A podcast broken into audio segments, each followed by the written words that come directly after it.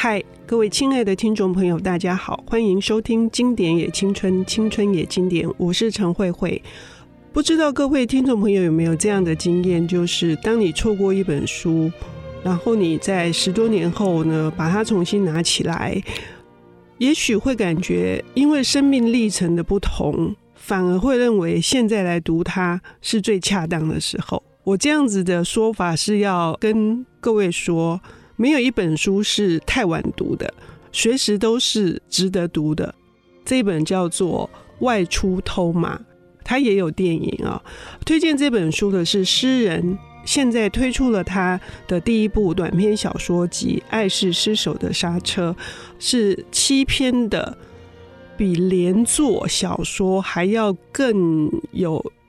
意思的、更有趣的一个创作的手法。非常的欢迎各位听众朋友来关注。那么他今天要带来的这本书，又跟他自己的写作有什么相关呢？玉博你好，大家好，我是曹玉博。你觉得《外出偷马》会是你的喜欢的书的排名前几名吗？应该就是前二了。因呃，我自己过去有听过一个说法，就是当一个人他在人生之中第一本认认真真阅读的。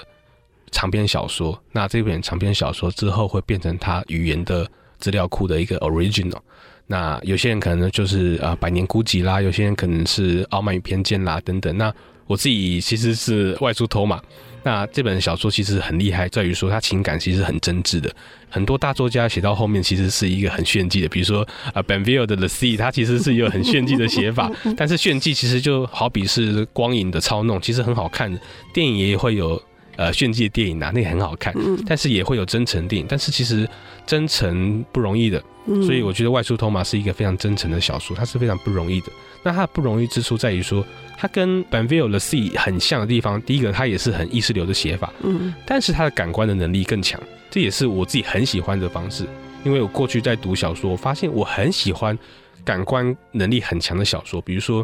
台湾也有黄国俊。黄国俊第一本小说《度外》，他的视觉效果好像每一个都是镜头，电影镜头，他甚至没什么情节，就是呃某个女子她的一天在台风之后，在光影混乱之下，她怎么样去打理一个家庭？这样的小说其实对我来说很着迷。它不再是过去可能一个情节是呃有人走到了某个村庄，或是有人从村庄出去了，呃那这种具有感官进入模式的意识流小说，其实是让我想说，哎，也许写小说这件事。呃，是有另外一种纹路的，是有另外一种写法的。是，那在外出偷马里面哈，它跟 The Sea 哈大海班维尔那一本不同的。派特森是用一个森林来当成背景哦，那整个大自然的所有的，不管是动物、人物，或者是那些四季的那种风雨，或者是阳光，这些都是增加了这个感官的穿透性哈。是不是也造成了这本书？你说他的那个写作的那个功力，能够集中我们的心的那个主要的元素呢？其实是像过去意识流小说，或是很多。呃，那这种长篇小说，它要进到回忆啦，或者进到某种思考里面，它很需要自己有感官。比如说，呃，过去有一位教我写小说的老师是呃毕飞宇，中国小说家毕飞宇。嗯嗯嗯、然后我记得他讲过一句话，我很印象深刻。他就说，如果你今天要写意识流，那你前后必须要注意到一个人进的厕所，然后他发生意识流，然后意识流结束之后，他应该早就离开厕所好一段时间了。所以这样的写法是必须要去留意他在现实中的状态。然后接下来我就跟他说：“哎，也许那我在进到厕所的时候，有些感官启动了我，比如说漩涡。那我看到漩涡的时候，会想到什么东西？或是厕所的视觉不见之后，因为有人不小心把我关灯了，然后我此刻只能闻到一种来自廉价人工的芳香，而这个廉价人工的芳香，可能又是我母亲过去在工厂下班之后，她要拿这种廉价的芳香来涂抹她满是油渍味的手。”这样的联想方式，其其实能让写作不停的延绵下去。嗯，然后不只是记忆，甚至是如何用这样的文字去哀悼。像外出头马，它有个很强的地方，就是它是有一个很强烈的象征系统。比如说自然中，他跟他父亲伐木，伐木其实就是他成长的意思。那甚至是头马，头马有个 double meaning，它就是第一个是那时候的挪威的抵抗军。他父亲带领的抵抗军抵抗纳粹。这本小说有两个时空啦，一个是千禧年之前，一九九九年，他的女儿来访，然后他甚至遇到了他的童年玩伴呃 Lars，嗯，他们开始想起哦，过去有一段不好说的很八卦的伤痛，就是他的父亲跟 Lars 的母亲跑掉了，然后甚至他最后有暗示说他的父亲成为他邻居 Lars 的的爸爸，变继父了。他里面后面也出现一句话而已，呃，我的继父曾经。很喜欢伐木，他是这个地方伐木最好的一个一个人，就是主人公的爸爸。嗯，而这个伐木其实是他跟他爸爸之间小时候经验，伐木让他成为一个有力气劳动赚钱的一个行为。可是最后其实也是一种，因为伐木他必须伐完后把木头丢到水里面，顺流而下到瑞典，嗯，然后赚取钱财。但是小说最后其实在这种中段啦，应该在中段，他的父亲最后跟邻居家的妈妈前往瑞典。所以这个伐木的木头，其实一方面是他成长的一个必经之路，那第二个其实就是他必须抛弃掉这个木头，也就是抛弃掉爸爸，他还可以继续活下去。但是问题来了，那谁接续了我接下来的人生？这个东西就出现在他一开始出现的狗的象征系统里面，因为他一开始小说前面有出现狗，比如说他跟 Lars 相遇，就是他们两个人在森林里面牵狗，嗯。然后彼此看到了啊，有些狗汪汪叫，有些狗很害怕，但是这个狗好像就是他们某种内心恐惧的一个地带，然后它好像象征着我现在某种心理上的状态。嗯，所以读这本小说，我觉得跟前面上一次我们提到的《The Sea》有点不一样的地方，就是其实 Patterson 他在弄很多象征系统的时候，他同时有一个 double meaning，一方面是外在的状况，一方面是他心理的状况，而最后这些东西到最后完全都会解答哦，原来我受伤了。哦，原来我陷入到一种余生的状态，那谁来取代我余生，或是我的余生能够被谁给校准，让我可以好好的活下去？这是这本小说很特殊，也是很厉害的部分。嗯，那我们在看外出偷马的时候，比如说以他的封底文案来讲，哈，虽然不是很精确的，一个夏天的早晨，十五岁的这个传德，也就是男主人公哈，他跟约拿去共谋一桩秘密的偷马计划。这一件事情其实不是因为这桩事件而引发了一连串的后续的悲剧，其实悲剧更早以前就发生了。我对于派特森在处理这种连锁反应，哈，就是生命里面的某一个细微的，你可能觉得微不足道的、无关紧要的，可是最终可能没那么简单。第一件事情，这并不是一时的贪玩去偷嘛。那也有一种可能是，其实真的是一个一时贪玩去偷马，也是无关紧要的事情。然后整个骨牌效应那样子，我觉得他处理的非常好。我自己形容是创伤的叠加啦，因为他跟他的朋友约拿，嗯、约拿是他邻居的三兄弟的最大的那一个。嗯、然后他们突然当天约拿说：“呃，我们去偷马吧。”那他们两个其实都陷入到一种很创伤状态。呃，那主人公的创伤是来自于他其实。对于初恋的不满足，他其实爱上的是一个邻居家挤羊奶的一个女工人这样子。那另外一个约拿创伤不知道，到后面才知道说哦，原来呃托马的呃前前天，因为约拿贪玩，他忘记把枪上锁了，所以他的二弟 Lars 就不小心开枪打死最小的弟弟，所以他非常痛苦。他跟主角个 Trond 他相约说，那我们去偷马。那这个偷马其实又连接到前面所说的哦，他又是一个当时反抗军的暗号。所以其实是所有的伤痛全部都串加在一起，所以这本小说跟《The Sea》有点像。其实它隐性的主轴叫做，在二战结束的反抗军，他们其实结束反抗了，但是他们该怎么办？他们就一不小心，这些反抗军就在地方安身立命的，一不小心就是各自结婚。但是其实这个反抗军里面有个情侣，就是主人公的爸爸跟约拿的母亲，但是他们最后离开了地方，逃往瑞典。那这个是小说的一个原本的主轴，但是我那时候在看呃《纽约时报》的采访，他问那个 Paterson 说：“诶，为什么你不选择直接写这两个人的故事？”然后 Patterson 说：“我也想过，我也写过说父亲跟一个妈妈出逃的故事，但是我觉得重点并不是那个浪漫的出逃，重点是被留下来的人会怎么想。就如同前面的《The Sea》里面，这个 Max Morden 他其实是一个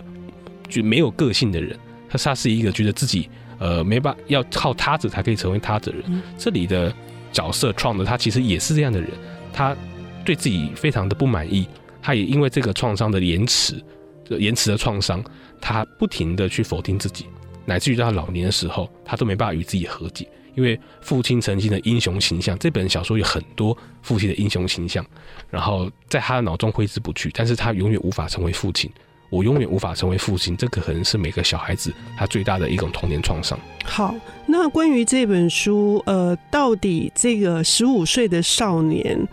他中间历经了什么事？如果没有历经什么事，作者没有任何的交代，马上到最后，他因为丧偶丧妻，又回到了小时候的海边。那么，为什么作者要这样写呢？我们休息一下，等一下回来。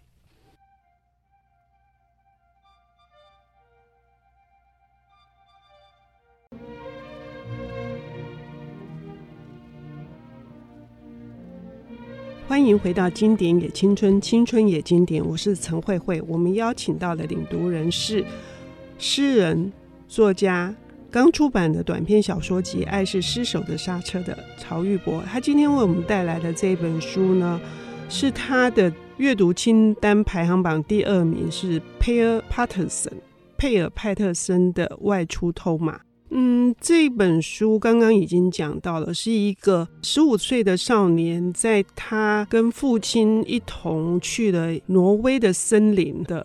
一段暑假的生活。可是这段生活却改变了他的一生。那么他终究还是成为了一个不满意自己的人，哈，所以他最后回到了小木屋。遇见了当年那个不慎哈，拿起哥哥约拿的枪，然后射杀了他自己的双胞胎弟弟的拉尔斯。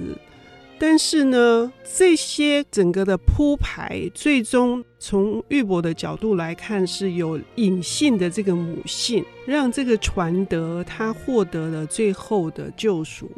那么，玉博可以不可以跟我们谈一下关于这个？我们读者可能在第一次读的时候比较难以去察觉的。嗯，呃，因为他小说一开始这本小说采用的叙事方式是基偶之篇的篇章，它是现在。跟过去的穿插，那中间可能就相差五十年，比如说一九九九年跟一九四五年，嗯，然后甚至是现代的时空，他的朋友，比如说法兰斯还是法兰城，忘了法兰法兰茨，法兰茨差一个字，法兰茨告诉他爸爸过去有多英勇啊，真的救了很多人呐，啊，啊，如何帮助自己啦，啊，等等，这样回忆的穿插，有点像村上有些小说，就是回忆跟现在单纯的交叉，不会像上次 The Sea，它其实是三段四段的在穿插，但是。他在穿插之中，其实有隐隐暗示两个东西。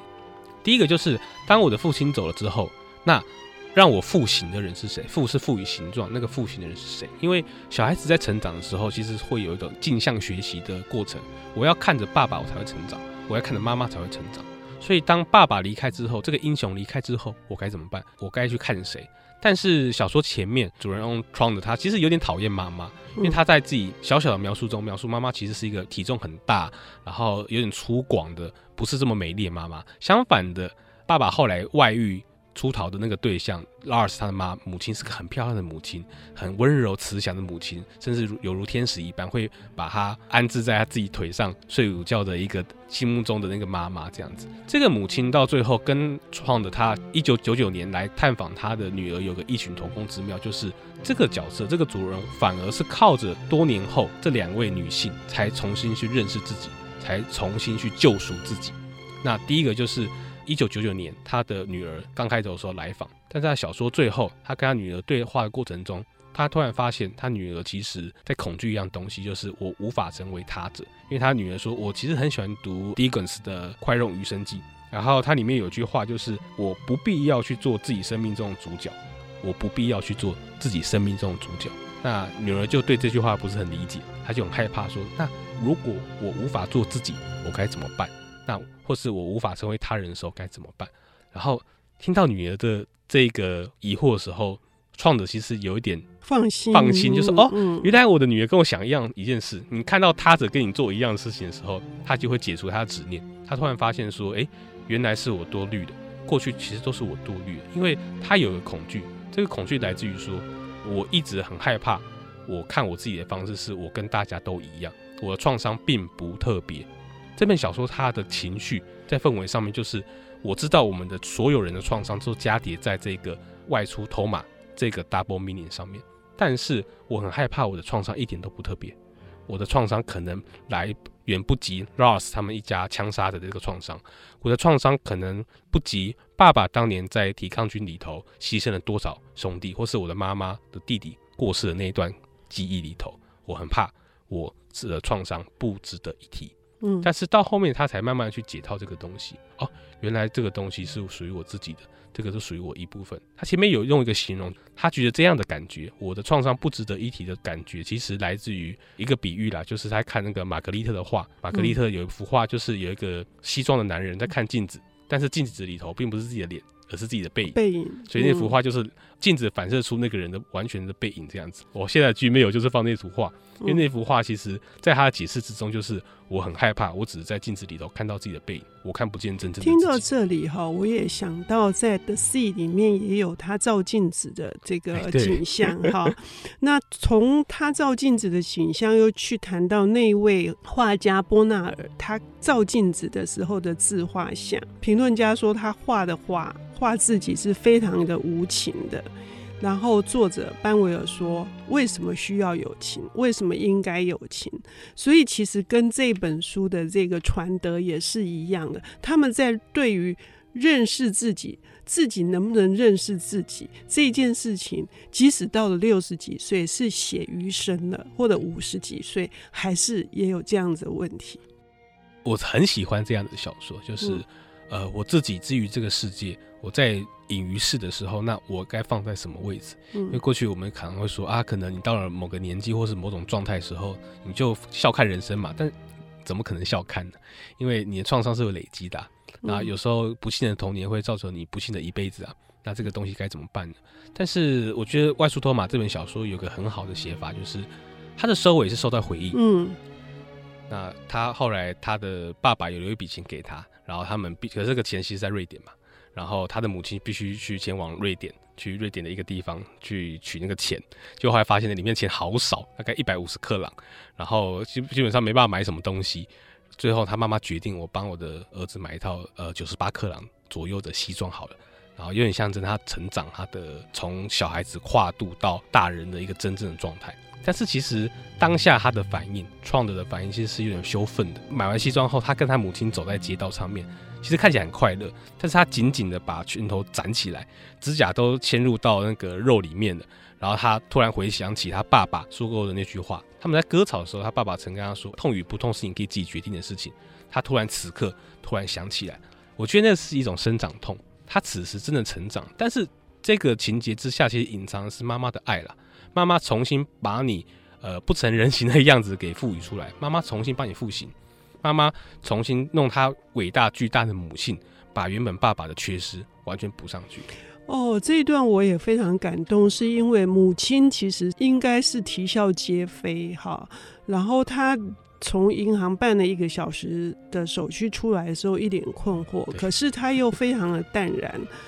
我觉得他母亲也正在做一个示范，哎，就是痛与不痛都是自己决定的。是父亲留给他这一段话，可是是展现在他原先讨厌的、觉得是沉重的，然后是一个庞然大物的，然后带不出去的母亲。可是那一天，他们可以手挽着手走。我觉得这一段太美太美了，可是这个美呢，必须听众朋友从第一句读到最后，那个美会非常非常的壮大。我们要谢谢玉博带来这本这么好的小说《外出偷马》，谢谢。好，谢谢各位。